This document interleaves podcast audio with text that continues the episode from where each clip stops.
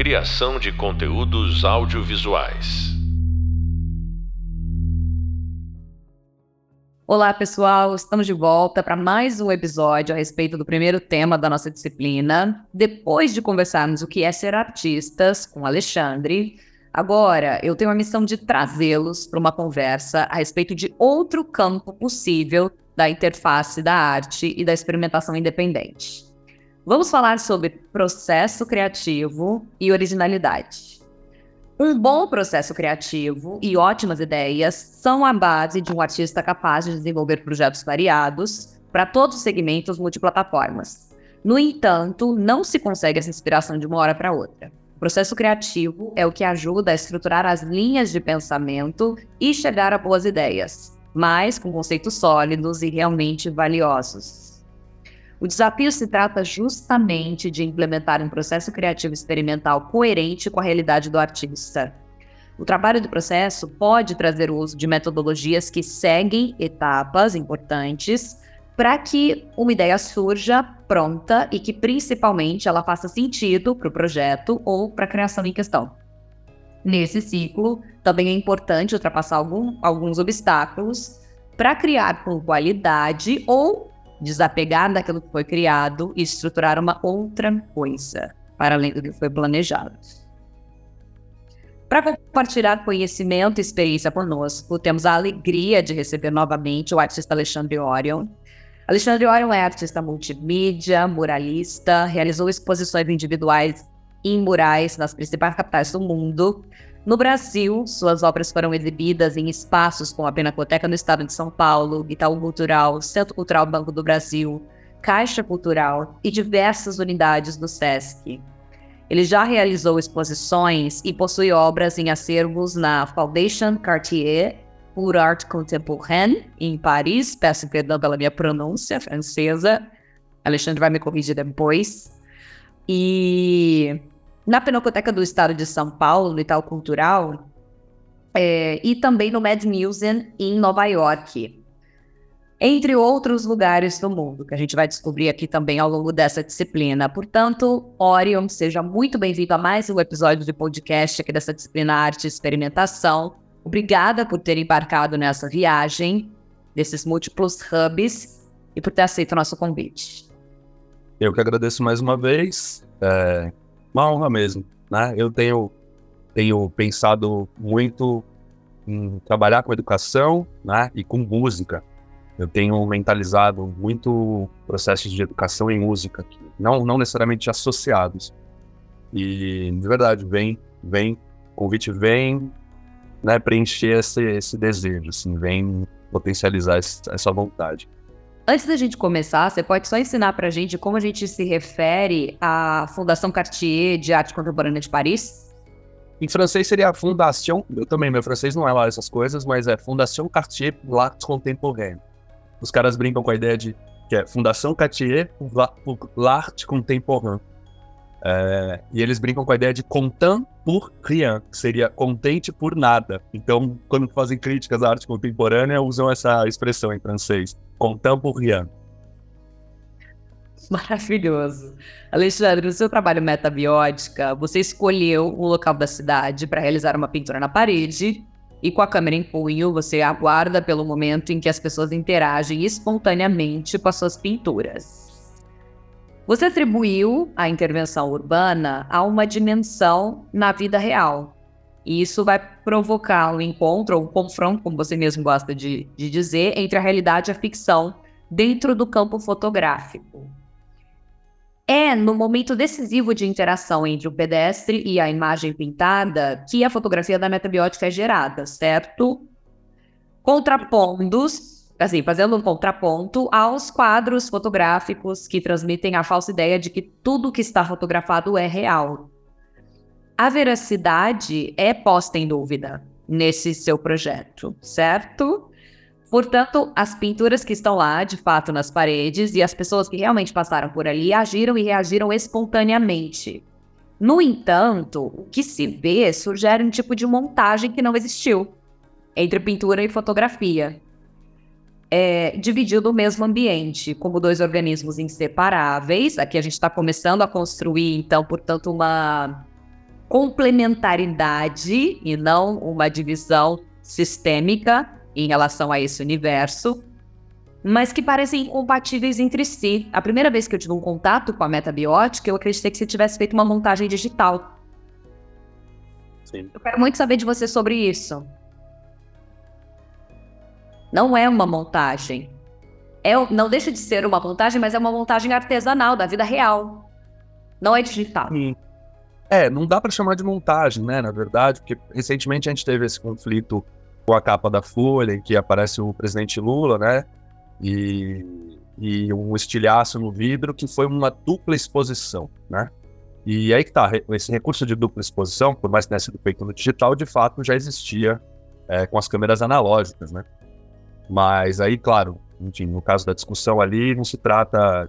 Ela, a discussão acabou caminhando para um lugar de técnica, de dizer que a foto era montagem, e eu acho que a discussão é menos técnica e mais de narrativa, né? O que, que aquela imagem representa para estar tá na capa de um jornal. Então. Mas, enfim, não é, o nosso, não é o nosso debate. Mas é muito interessante entender. Não, não se pode chamar de montagem de fato, porque o que eu digo é: eu fazia uma pintura na cidade, depois eu usava aquilo que era considerado a ética do fotojornalismo. Né? Então, eu realmente não interferia. Não tinha pose, não tinha nenhum né, pedido, nenhuma intervenção é, no comportamento das pessoas. Então não tinha direção, não tinha pose, não tinha nada disso.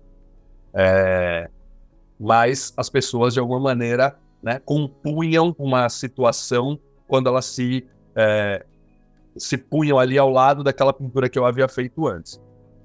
Eu costumo dizer é, é o seguinte: a realidade é mais interessante do que a ficção. Isso é fato. E as fotos da metabiótica, apesar de eu não fazer nenhum tipo de direção, não, não pedir que fizessem nenhuma pose, né, não dirigir, não interferir no comportamento das pessoas, elas são melhores do que eu podia imaginar. Então, assim, em todos os casos das fotos da, da, da série metabiótica, obviamente eu tinha uma ideia na cabeça, eu não estava ali fazendo algo aleatório. Eu pintava uma imagem e esperava que algo acontecesse. Tudo que acontece, Ana Júlia, é melhor do que eu imaginei. Então, por exemplo, eu pinto uma sombra perto de uma escola infantil, porque eu sabia que por ali passavam várias crianças, e eu queria que a criança pisasse mais ou menos próximo do que tinha sido pintado para que parecesse que a sombra dela era um grande monstro ou algo assim. A criança que passa, ela está carregando uma mochila preta nas costas. E na foto, a sensação que dá é que essa sombra monstro está agarrando a criança. Sabe? Algo que eu jamais, nem se fosse dirigir, teria imaginado. É, e isso é, é interessante também, né? Já que a gente vai falar de processo criativo, porque é isso que eu digo, é aberto, né? É deixar. Eu tinha toda uma tentativa de controle até o momento do grafite. Então eu sabia o que eu esperava que acontecesse, a escala da pintura era planejada para que funcionasse na, no quadro fotográfico, sabe? Tinha um, um, quase uma obsessão de controle até o momento da pintura. Depois a pintura estava entregue ao acaso. E aí eram as pessoas que iam fazer aquilo funcionar ou não. Obviamente, algumas obras, né, alguns grafites, não resultaram em fotografia. Ou porque sofreram alguma outra intervenção de pichação, ou porque a situação realmente não se configurou, né? Aí falando de, de multimídia, né, des, dessas camadas, de novo, metabiótico ele trabalha com pintura, grafite no caso, né, pintura, intervenção urbana, e fotografia, né?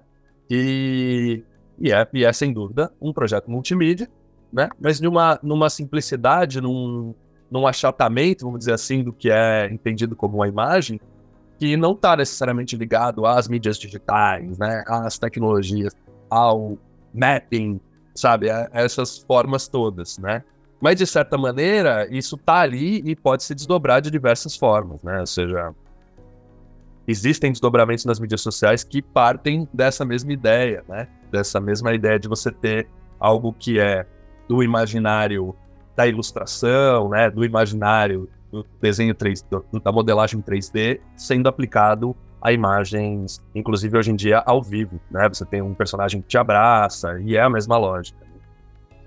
E em que momento você percebeu que essa relação de construção era possível? Porque isso me parece muito natural é, na sua história, assim, com o grafite. Então, você criou, obviamente, o Metabiótica num determinado momento da sua carreira, mas essa percepção desse processo criativo, me parece que você desco descobriu na infância. Assim, eu queria saber quando você, você começou a, a, pensar dessa maneira. Você nasceu entendendo o mundo dessa forma, E só para complementar a sua fala anterior, concordamos muito nesse sentido de acreditar que a vida real é muito mais extraordinária do que qualquer roteiro cinematográfico e qualquer outra coisa. Eu acho que o Nelson Rodrigues concorda, concorda com a gente também, inclusive.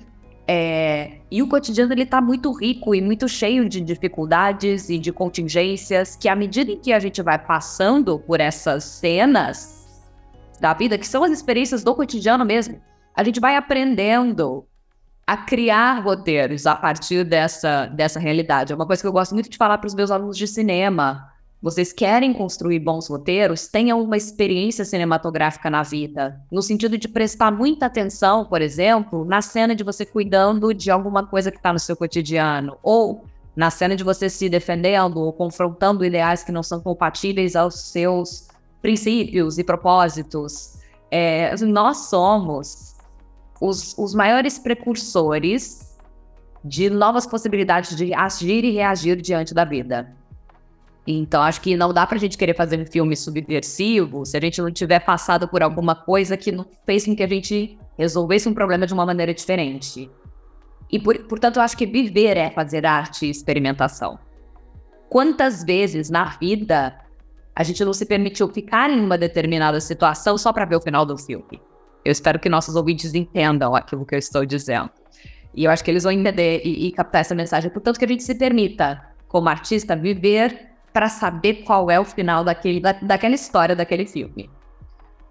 Se essa série vai ter continuidade ou não, e aqui eu estou sendo muito metafórica no que eu estou dizendo, porque eu acho que é interessante a gente pensar nesse sentido. Eu sou uma pessoa da literatura, então eu, eu faço poesia ne, nesse aspecto, da gente entender esse ambiente. É, em que momento você se deu conta e você é um artista metabiótico. Sim. É, você falou que eu iniciei isso na, na infância, né? Então a gente. Foi uma pergunta. Não, não, sim, mas estamos inaugurando o momento terapia aqui da nossa, da nossa conversa, né? Porque de fato, é, quando a gente fala, né? Assim, como processo criativo, eu sempre penso, ser verdadeiro é muito importante, né? Em arte fala-se muito em autenticidade, né? E a autenticidade no mercado da arte tem a ver com a obra ser de fato daquele artista, e a gente vai falar de assinatura e vai, vai caminhar para esse lugar de autenticidade. Agora, eu acho que antes de tudo a gente tem que ser autêntico no sentido de ser honesto consigo mesmo e com os outros, né, no nosso processo criativo. E, assim, hoje, com 24 anos de, de trajetória artística, e conto 24 anos é, da minha primeira exposição, né, não é nem quando eu comecei a desenhar, tá? não é isso, é da primeira exposição. É, é fácil, né? É fácil e, e, e, muito consciente entender de fato os gatilhos, as vivências que despertaram essas possibilidades. Mas no momento em que eu estava criando a meta biótica, eu não tinha consciência de que aos sete anos de idade, na varanda de um apartamento alugado em que eu morei, na Vila Mariana, eu vi o meu primeiro grafite, que era um olho enorme me olhando de volta, né? Quase o Big Brother, mas não esse da, da Globo, e sim o, o, o clássico, né? do 1984. É, aquilo me interpelou completamente. Filho único numa varanda de um apartamento alugado, meus pais nos conflitos pessoais ali enormes. E eu, pá, um dia amanheço, olho na varanda e durante a madrugada fizeram um olho. Pintado inclusive com carvão ou grafite, não era é, spray, né? Grafite que eu digo era uma coisa meio que uma pintura clássica, assim, feita a lápis, um, né? uma referência muito realista, mas com uma técnica tradicional. Hoje é fácil olhar para trás e entender esses processos, né? É, e como eles foram se desdobrando. Mas o que eu diria assim, é, a metabiótica se tornou possível para mim porque eu fazia grafite na cidade e fotografava. E a gente fotografava com a única intenção de registrar, porque tinha propaganda política na época. Então você pintava um muro grandão num dia, no dia seguinte estava escrito Paulo Maluf em cima, entendeu? Com o número dele da campanha. Era assim, um trabalhão para você perder o muro no dia seguinte. Então a gente registrava em fotografia é, com câmeras analógicas, né? Na época não existia câmera digital, é, muito para ter um registro daquilo que havia sido feito. Só que nesses exercícios de você estar tá fotografando, é isso. Eu tenho muito prazer nos processos técnicos, sabe? No aprendizado técnico. Eu pego as coisas e eu gosto de manipular elas, de entender como elas funcionam. Então, cada vez que eu pegava a câmera fotográfica, um universo também se abria. E por mais que eu estivesse ali tentando usar ela como uma forma de registro puro e simples, as pessoas estavam passando e as coisas estavam acontecendo, né? É, e no, no, próprio grafite, eu costumo dizer isso, assim, né? o meu período de grafite foi de uma experimentação profunda, porque eu não determinei. Muitos grafiteiros escrevem seu próprio nome, às vezes até escolhem cores para que eles sejam reconhecidos por aquelas cores, né? Os gêmeos, como exemplo, eles majoritariamente trabalham com vermelho e amarelo. O fundo é amarelo, o contorno é vermelho. Você vai olhar, já é algum carimbo, né? Algo imediato para você reconhecer que aquele trabalho é daqueles artistas. Eu era já muito inquieto, então eu não, eu não, eu não enveredei por esse caminho do grafite é, e não criticando os outros artistas, mas que, na minha opinião, era um pouco cerceador, sabe? De você ter que escrever o seu nome, de ter que ter uma estética, de ter que ser reconhecido. Eu não fazia questão. Então, num dia, eu estava lidando com a rachadura da parede e trabalhando uma coisa estética pensando naquela rachadura. No dia seguinte, quando eu chegava no mural, eu era interpelado por um casal de catadores que estavam em situação de rua, a moça com a perna amputada. Eu fiz um retrato deles na parede, entendeu? E eu costumo dizer que, assim, as experiências que eu tive com grafite, pensando hoje que a street art avançou, né, de tal maneira, é, eu, eu teria ali, na minha experiência de grafite, talvez cinco projetos diferentes. Eu poderia fazer um só de retratos de pessoas em situação de rua. Né? Ainda hoje é super válido. Eu poderia ter feito um outro em que eu só lido com as achaduras ou com as plantas, e hoje nas redes sociais a gente vê muito é, árvores sendo usadas como cabelo. Isso tudo eu já tinha experimentado de certa maneira lá atrás, né? As próprias asas que a gente falou no episódio anterior, né? Pintar um par de asas, isso foi em 2001, ou seja, não tinha mídias sociais, não tinha é, nem o termo selfie existia, né? E hoje em dia, instagramável, né? E isso tudo evoluiu muito. É, mas, é, para concluir uma resposta para sua pergunta, é, tudo foi um processo experimental. Então, a câmera, tendo a câmera na mão e olhando para as pinturas, eu consegui resolver dois problemas, Ana Júlia. Me incomodava a passividade do meu grafite. Me incomodava o grafite ser uma tela pendurada na rua, sabe? Porque a rua não é um espaço neutro, a rua não é um cubo branco. E ainda hoje muita gente fala, ah, é galeria céu aberto. Ah, pelo amor de Deus, gente, galeria céu aberto, sabe? A cidade não é uma galeria nem nunca vai ser. A cidade é carregada de significados, ela é carregada de vivências, né? Ela é carregada de traumas, de contrastes, de felicidade extrema e de miséria extrema. Então não dá pra você tratar a cidade como uma galeria, porque você tá, você tá gentrificando a essência da cidade, não é nem um bairro, é a alma da cidade. É, então, ali eu estava resolvendo duas coisas. A passividade do grafite, a falta de conexão dele com a realidade da cidade. E, por outro lado, na fotografia, e nessa minha pesquisa ainda que muito é, instintiva, me incomodava a ideia da fotografia ser tratada como verdade. Isso a gente sabe que hoje já se diluiu, com os filtros que aplicam maquiagem ao vivo e tudo mais, né? Mas naquela época, você tinha um fotojornalismo muito forte e muito manipulador de sentido em alguma medida, né? E, e a galera do, do estudo da imagem trata disso, a semiótica trata disso, de como a imagem pode manipular um sentido, né? Uma imagem de uma situação está totalmente real, o simples fragmento da realidade já é uma forma de manipular o sentido e criar uma narrativa que muitas vezes pode ser contrária ao próprio fato que é registrado, né? Isso me incomodava tanto no fotojornalismo e ainda mais na publicidade. Como eu tive experiências de trabalhar com publicidade, para mim isso era escancarado né, e visível. É, eu costumo dizer que os publicitários muitas vezes são as maiores vítimas do que eles produzem, né? Então é, é fácil detectar um publicitário que ele vai estar com as roupas mais da moda e tudo isso, né?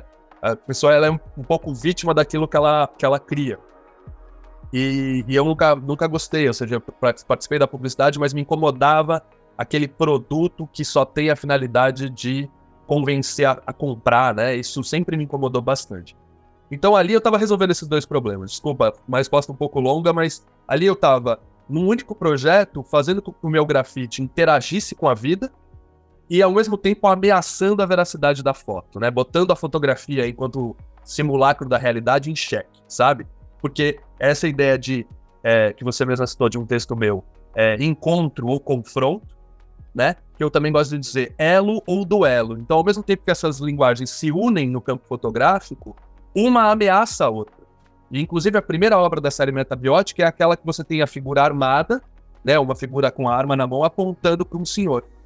Ali a coisa é explícita. É a fotografia é, sendo ameaçada por uma imagem pictórica, sabe? Então é exatamente esse o conceito. Tem muita gente replicando o seu método de forma direta ou indireta. Isso te incomoda? É, não, acho que não, não me incomoda. É, algumas situações específicas acabam incomodando, porque muitas vezes vem alguns artistas, é, amigos, gente próxima, consultar. Pô, o que, que você acha disso e tal? É, tô pensando em fazer tal coisa. E aí eu explico como fazer, ou seja, as coisas não são feitas né, de uma maneira linear. Você tem processos e aprendizagens durante o processo que fazem com que você se torne um, pode-se dizer, um expert naquilo que você pesquisou por quatro anos, que você desenvolveu por muito tempo, né? É, um caso específico, eu faço os murais, faço muitos murais usando a poluição que eu recolhi durante a intervenção ossário, né? Então, a intervenção ossário ela foi feita através da limpeza da poluição que estava depositada nas paredes dos túneis. É, o túnel era amarelo, eu limpei essa fuligem, removi essa fuligem e revelei a cor original do, do, do da parede, né? Então ela estava coberta de fuligem preta e eu desenho através do contraste da limpeza. Depois eu com esse pigmento, com, esse, com essa poluição que eu coletei, eu fiz pigmento para os murais, como por exemplo o de Frankfurt e o do Grajaú. Né? Meditação, apreensão. Vários dos meus murais foram pintados usando a fuligem como pigmento, usando a poluição como pigmento. Claro que nisso teve uma pesquisa técnica, não foi a primeira tentativa que funcionou. Recentemente teve um caso de um artista que me procurou, ah, tô pensando em fazer isso, pintar com isso e tal. É, e eu expliquei tudo que eu tinha feito. Falei, nem tenta fazer com essa base, usa a base água. Se você usar outra base, ela vai oxidar, vai envelhecer, entende? As coisas têm processo, têm pesquisas, e essa pesquisa é árdua e tal. Esse artista está desenvolvendo, está evoluindo e fazendo esse processo, e nem citou, né? Ou seja, ele agradece um assistente, agradece outro, mas ele não cita que ele teve uma consultoria em nenhum momento. E aí, com as mídias sociais, é curioso, porque ele ele se alavanca, né? Tem muita visualização, mas não tem a modéstia de dizer, pô, é, agradecer o cara que se fosse num post, entendeu? Então, às vezes se incomoda de um jeito pessoal. Mas eu mesmo, para esse artista, disse que eu não tinha inventado nada. Porque assim, limpar a fuligem para fazer tinta, o nanquim é feito assim desde os primórdios, entendeu? E eu disse isso a ele. Falei, ah, não, mas você se importa? Ele mesmo perguntou, você se importa? Eu falei, não. O nanquim até hoje é feito em casas de fumo. O melhor nanquim está sendo feito na China, numa casa de fumo. Queimam-se barbantes, cordas, sei lá é o que, e a casa fica toda cheia de fumo, eles limpam aquilo e transformam aquilo em pigmento. Então, assim, né, muitas vezes a gente acha também que inventou a roda e não inventou. Por isso que eu digo, arte é reforma, arte não é construção. Você pode criar uma obra de arte única, mas você não vai criar a arte. A arte já está aí e você tem que lidar com ela. Ela é bagagem, ela é inspiração, mas ela também é um peso enorme, sabe? Pensando nessa questão de que ah, tudo já está, né? O que, como, como você consegue entender o campo da originalidade? Você utiliza, por exemplo, as redes sociais para fazer novas obras, e aí eu estou me referindo ao projeto Uni, que a gente também citou no Hub Visual. É, o projeto Uni, no filtros do Instagram, não são uma proposta original, porém, o filtro criado para o projeto Uni, na minha maneira de entender isso, está no campo da originalidade. Eu queria que você contasse um pouco para a gente e a sua visão da originalidade no mundo em que as coisas já existem há tanto tempo. Pois é, eu diria assim, né? Até como um insight. É, as mídias digitais, elas distanciam a gente do mundo. Né? E, e, isso, se a gente for ler os principais filósofos contemporâneos, vai ficar muito claro. É, inclusive do ponto de vista da depressão, né, do consumismo e tudo que isso envolve. O excesso de informação não ajuda a gente a entender o mundo. O excesso de informação ajuda a gente a se distanciar do mundo, porque o mundo é complexo demais para a gente entender ele numa tela. Né? Quando a gente olha para as mídias sociais, a gente, de certa maneira, está querendo encontrar o outro ou entender o mundo, né? Que no final é a mesma coisa. É o espelho aqui do outro que faz eu saber quem eu sou, né? Também. Você me diz quem eu sou, você me diz que eu sou artista. Se eu viver sozinho, como um ermitão numa, numa montanha, é, eu, vou ser, eu vou ser muito menos louco do que vivendo aqui, né? Sabe, essa coisa do sábio da montanha, ele se isola, talvez porque ele seja tão racional que ele é incapaz de viver essa paixão humana tem um filme sobre isso que eu queria indicar para as pessoas que estão ouvindo a gente agora, que é A Felicidade nas Pequenas Coisas. É um filme do ano passado, portanto 2022, que um professor resolve se aposentar e subir uma pequena aldeia no alto do Himalaia para encontrar realmente uma, uma relação de artesanal e de fé com a rotina dele. Sim, sim. Então, é, citei isso no nosso Hub Visual, é, que os filósofos da, da, contemporaneidade, eles falam de uma volta para a natureza, né? Então, quando você falou em fé agora e essa coisa artesanal, a relação com as plantas tem sido Mancuso, a gente pode citar, né? É, evolução das plantas, né? Tem todo um, um pensamento, e Krenak, obviamente, enfim, tem todo um pensamento que está se voltando para a natureza, porque acho que o problema das mídias digitais não é o excesso de informação, não é nada disso. É, é aprofundar né, essa crise humana do distanciamento com a natureza. Né? E aí não é a natureza como algo alheio a gente, é a natureza como aquilo da, do qual a gente veio. Né? É papo de, de mãe terra mesmo, é papo de nativo. Né? A gente é parte desse mundo, a gente é parte da natureza, portanto, e aí, quando a gente mergulha nessas telas por horas e horas, a gente sabe que crianças passam quatro, seis horas mergulhadas em tela, né? Assistindo vídeos que muitas vezes, é, e aí também os críticos falam disso, os títulos são pensados para que o robô ranqueie. Então, nem o título faz mais sentido, porque o título é uma combinação de palavras pensadas ali em sequência, às vezes, inclusive, por uma inteligência artificial, portanto, por um robô, para que outro robô ranqueie, né? Então, o título não é mais um título, o título é uma sequência de palavras-chave. E isso é doentio, claro que é doentio. E aí você começa a ver pessoas atuando em vídeos de maneira autômata também. Então, a, até por esse motivo, a gente começa a responder à plataforma de um jeito mecanizado, de um jeito autômato, de um jeito robotizado. Mas, enfim, até perdi um pouco a de raciocínio, mas tinha citado o filme e essa volta para a natureza, essa ideia de fé, né, como conceito de fé, ela está muito ligada ao presente, né, a, a você poder estar tá vivo e não estar tá angustiado, não estar tá esperando por likes, você poder olhar a planta, entender que a dinâmica dela faz a coisa funcionar. Né? Então, a gente, você entende então o processo de originalidade nesse aspecto de você conseguir acessar uma certa alma, ancestralidade, a relação do ser humano com a natureza, a relação do ser humano com a finitude, a, or a originalidade está na imprevisibilidade? É isso?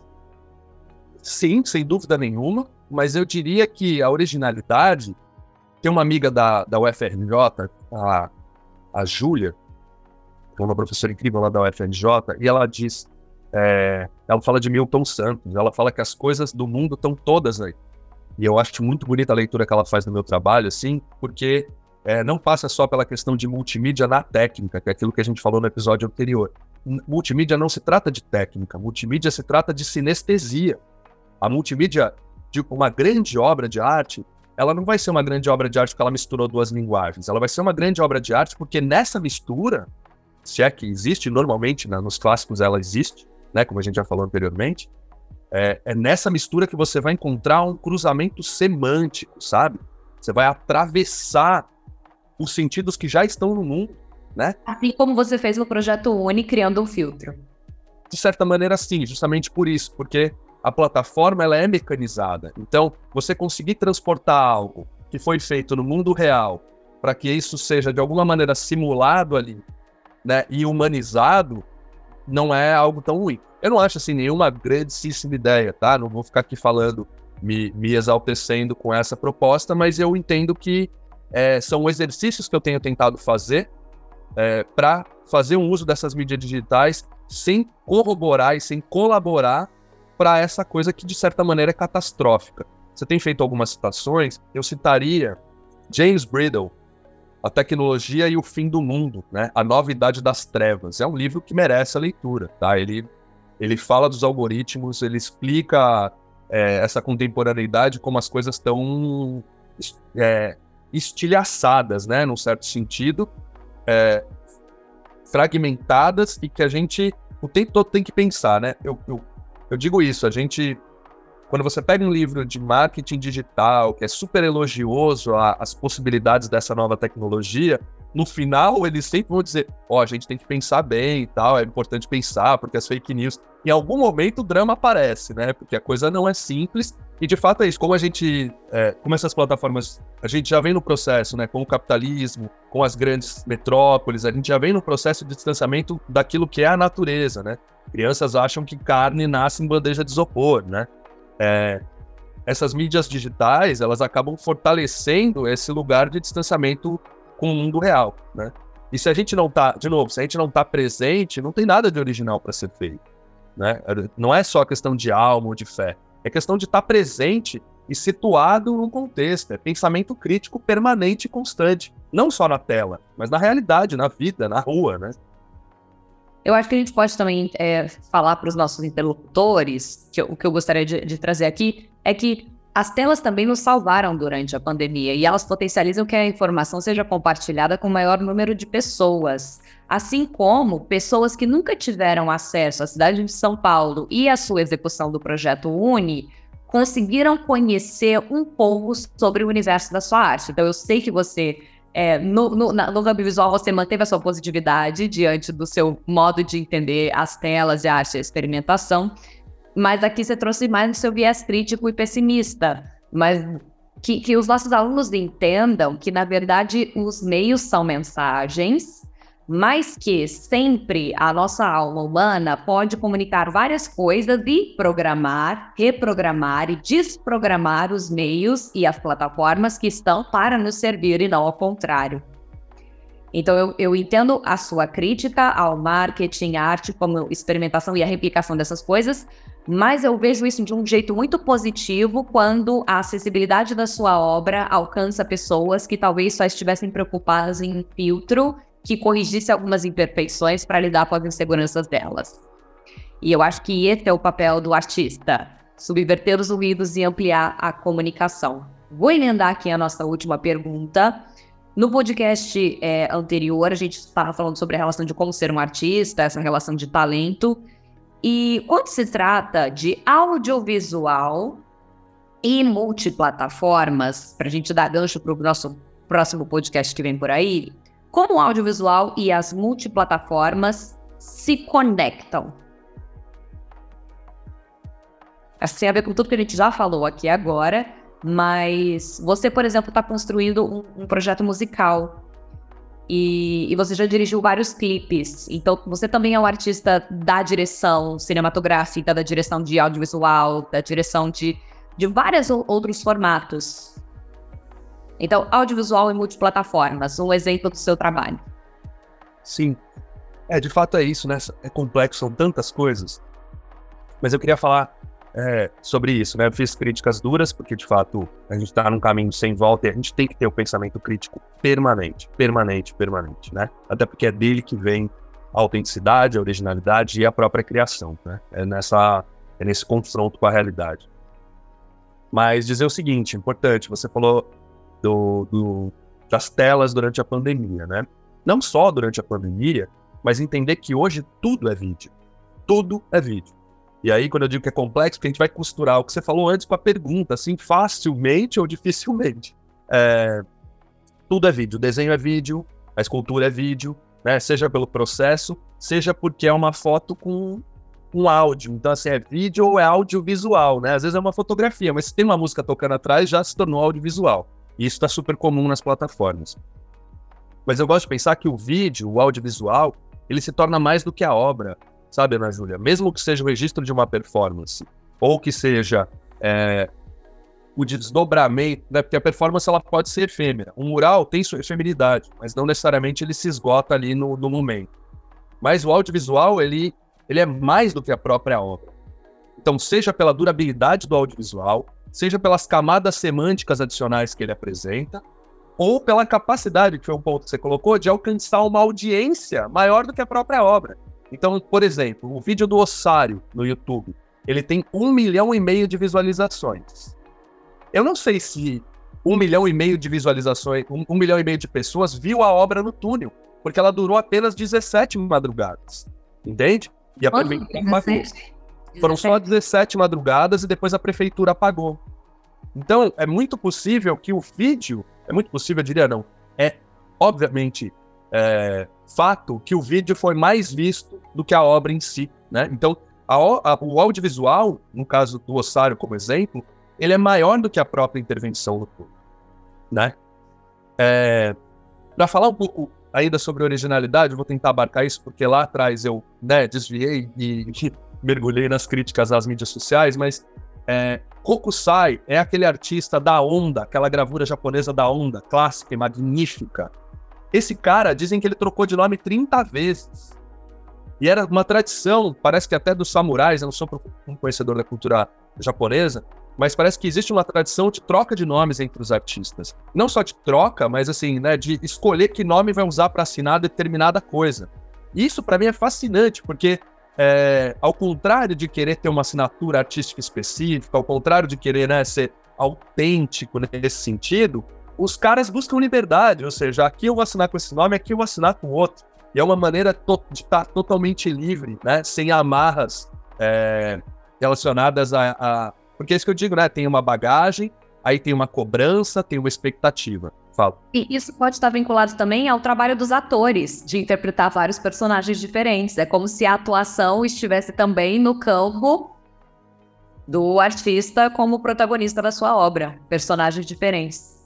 E ele é, né? Porque quando a gente fala do ego do artista, isso existe, né? O artista não é o sujeito que está escondido. Se a gente olhar os principais artistas da atualidade, e aí Banks é uma figura para se, se apontar, essa escolha, ele, ele durante muitos anos não foi um artista escondido, a gente já se encontrou, né, vários outros artistas que são da, da arte, das artes urbanas já participaram de coletivas com ele e tal, ele era uma pessoa como qualquer outra, mas em algum momento, como narrativa e como marketing, ele resolveu ser, né, alguém que você não sabe quem é, e aí alimenta-se essa, essa ideia, que na verdade já nem é mais real, todo mundo sabe quem é, mas fica o, né, esse aura, assim, do, do anônimo e tal.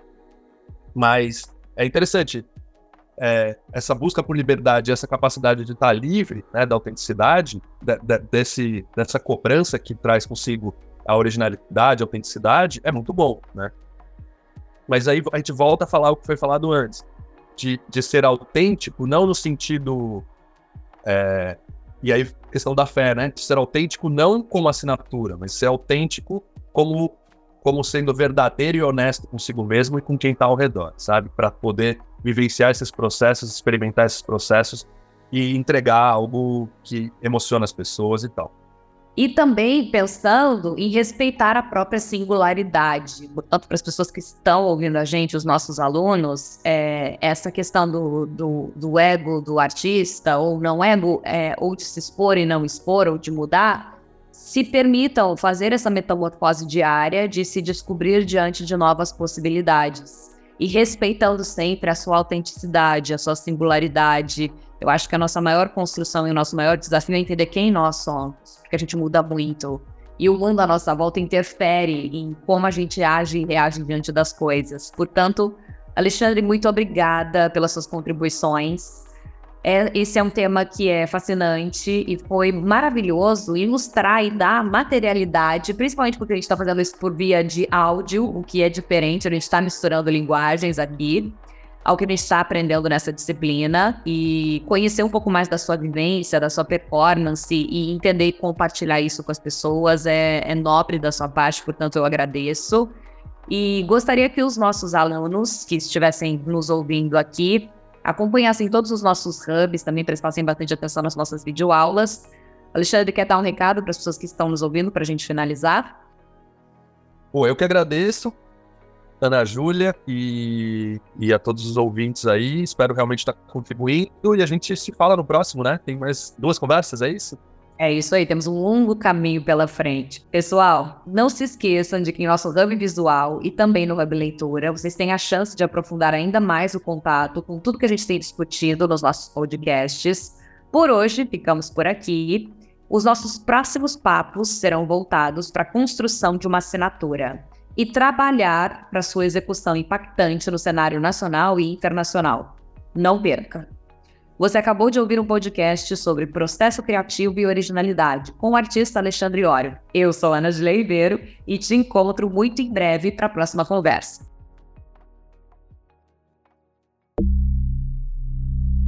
Criação de conteúdos audiovisuais.